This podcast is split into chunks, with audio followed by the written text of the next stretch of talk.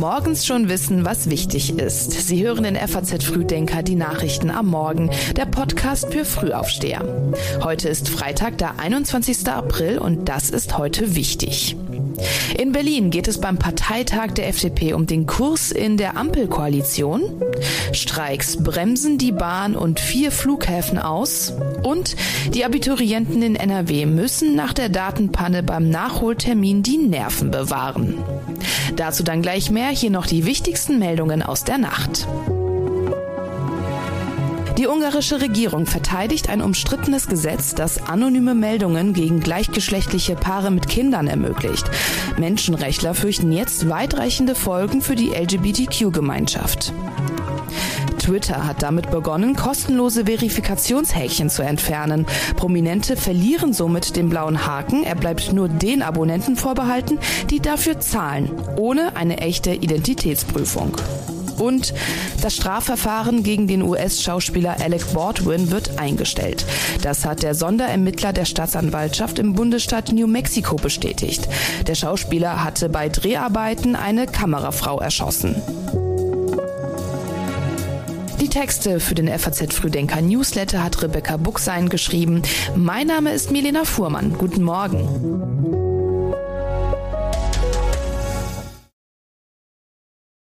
Zwischen den Koalitionspartnern SPD, Grünen und FDP kracht es ja regelmäßig. Vor allem zwischen dem vom Robert Habeck geführten Wirtschaftsministerium und Lindners Finanzministerium. Jüngstes Beispiel.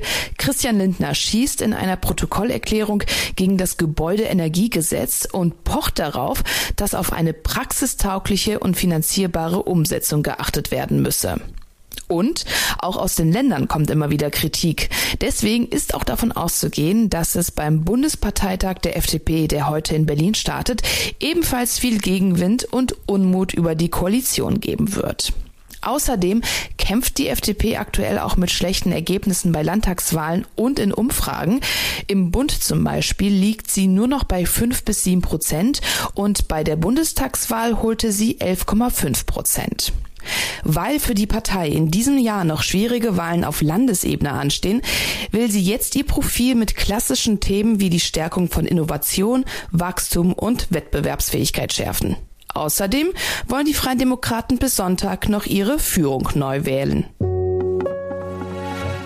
In Berlin stehen heute große Veranstaltungen an. Neben dem FDP-Parteitag findet im Hotel Adlon am Brandenburger Tor heute der Bundespresseball statt.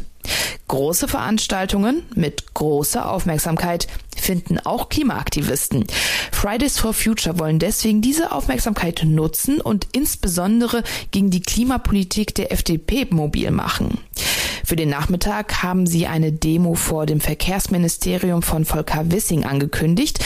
Danach soll es dann weiter zum FDP-Parteitag gehen. Klimaaktivistin Luisa Neubauer, die den Rücktritt von Wissing fordert, sagte letztens erst im Gespräch mit der FAZ, die Anti-Klima-Kampagne der FDP bremse gerade alles. Die Aktivisten selbst wollen sich natürlich nicht ausbremsen lassen.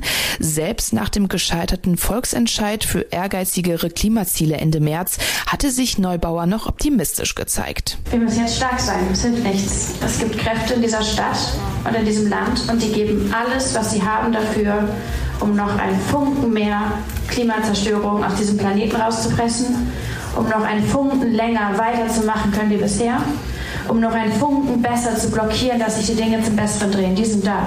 Und die werden gerade laut, weil sie merken, dass wir da sind und dass wir lauter werden. Die Klimaaktivisten der letzten Generation wollen sich dann am Sonntag aufs Rad schwingen und gegen den Weiterbau der Stadtautobahn demonstrieren. Der Höhepunkt ihrer Störaktion soll dann Montag anstehen. Dann wollen sie mit bis zu 800 Unterstützern Berlin lahmlegen. Bahnpendler brauchen ja sowieso schon immer viel Geduld. Jetzt brauchen sie zusätzlich auch noch gute Alternativen, wie sie von A nach B kommen. Seit drei Uhr geht auf der Schiene so gut wie nichts mehr. Wer also auf die Bahn angewiesen ist und die Möglichkeit hat, sollte entweder einen Tag im Homeoffice einlegen, seine Reise verschieben oder aufs Auto umsteigen. Die Deutsche Bahn warnt für heute vor erheblichen Einschränkungen. Die Mitarbeiter bei der Bahn sind nämlich noch bis 11 Uhr zum Streik aufgerufen, was aber Folgen für den ganzen Tag haben wird. Betroffen sind Fern-, Regional- und S-Bahn-Züge und zwar im ganzen Land. Bahnsprecher Achim Staus hat für diesen Streik gar kein Verständnis. Dieser erneute Streik ist äh, völlig unnütz und unnötig. Denn zum einen haben wir ja mit der Gewerkschaft schon eine nächste Verhandlungsrunde terminiert, nämlich für den kommenden Dienstag. Und zum anderen haben wir ein Angebot angekündigt im Volumen des öffentlichen Dienstes und das bahnspezifisch. Die Gewerkschaft Verdi wiederum bringt den zweiten Tag in Folge den Betrieb an den Flughäfen Düsseldorf, Köln, Bonn und Hamburg weitgehend zum Erliegen. Der Ausstand wird heute außerdem auch noch auf Stuttgart ausgeweitet. Allein gestern haben nach Angaben des Flughafenverbands ADV rund 45.200 Passagiere die Auswirkungen direkt zu spüren bekommen. Und weil das noch nicht genug ist, steht am Samstag außerdem noch die nächste Gesprächsrunde von Verdi mit Bund und Kommunen an. Ein Schlichtungsvorschlag sieht einen mehrstufigen steuer- und abgabefreien Inflationsausgleich von insgesamt 3000 Euro vor. Ab März 2024 soll es dann 200 Euro sowie anschließend 5,5 Prozent mehr Gehalt geben. Sollte es zu keiner Einigung kommen, sind eine Urabstimmung und dann auch unbefristete Streiks möglich. Auf dem Luftwaffenstützpunkt Rammstein in Rheinland-Pfalz beraten heute rund 50 Staaten über weitere Hilfen für die Ukraine. Und schon vor diesem Termin haben bereits zwei Länder Lieferungen angekündigt. Dänemark und die Niederlande wollen 14 Kampfpanzer nach Kiew schicken, die sie vorher aus den Beständen der deutschen Industrie für 165 Millionen Euro kaufen wollen. Nach einer Generalüberholung wollen Dänemark und die Niederlande die Panzer dann nächstes Jahr an die Ukraine übergeben. Und auch die USA haben bereits weitere Militärhilfe angekündigt. In Rammstein erwartet wird auch der NATO-Generalsekretär Jens Stoltenberg. Gestern noch war er in Kiew zu Besuch und hatte sich dort ziemlich klar zur Beitrittsperspektive der Ukraine in das Verteidigungsbündnis geäußert. Der rechtmäßige Platz der Ukraine sei in der NATO, so Stoltenberg. Der ukrainische Präsident Zelensky hatte den Besuch dafür genutzt, um für Mithilfe der Allianz zu werben. Und wie zu erwarten, hat Moskau wieder mal mit deutlicher Kritik auf Stoltenbergs Besuch und auf die Pläne zum NATO-Beitritt reagiert. Der Beitritt sei eine ernste, bedeutende Gefahr für unser Land, für seine Sicherheit, so ein Kreml-Sprecher. Nach dem chaotischen Start brüten die Abiturienten in Nordrhein-Westfalen heute wieder über den Prüfungen, die aber eigentlich schon Mittwoch hätten stattfinden sollen. Der Grund für die Verzögerung eine Datenpanne. Heute also werden die Prüfungen in den Fächern Biologie, Chemie, Ernährungslehre, Informatik, Physik und Technik nachgeholt. Um auf Nummer sicher zu gehen und um Klagen zu vermeiden, gibt es heute allerdings komplett neue Aufgaben und nicht die, die ursprünglich vorgesehen waren. Die konnten am Dienstag nämlich aufgrund der Datenpanne nur ein Drittel der Schulen herunterladen. Rund 30.000 Schülerinnen und Schüler waren davon betroffen, für viele eine absolute Katastrophe. Wie Abiturienten in solchen Situationen trotzdem noch einen kühlen Kopf bewahren können, erklärt Oliver Mewald von der Initiative Kinder- und Jugendcoaching. Kühlen Kopf behalten, das heißt vor allem ruhig bleiben, ausreichend Bewegung trotzdem noch haben und einfach nochmal, ich weiß ja, ich habe gut gelernt, ich bin ja eigentlich gut vorbereitet, einfach nochmal ein bisschen auffrischen, aber keinesfalls nochmal ganz tief sozusagen reinknien und ganz, ganz lernen im Stück lernen. Einfach entspannt bleiben und dann um einfach dann sicher und auch ähm, ja ausgeruht und mit genügend Power in die Prüfung zu gehen. Muslimische Schülerinnen und Schüler müssen heute übrigens nicht mitschreiben. Ihnen bietet das Ministerium einen Ausweichtermin im Mai an. Der Hintergrund ist, der heutige Ausweichtermin fällt nicht nur auf den Streiktag bei der Bahn, sondern auch auf das Ende des Ramadan. An diesem Tag feiern Muslime das wichtige Zuckerfest.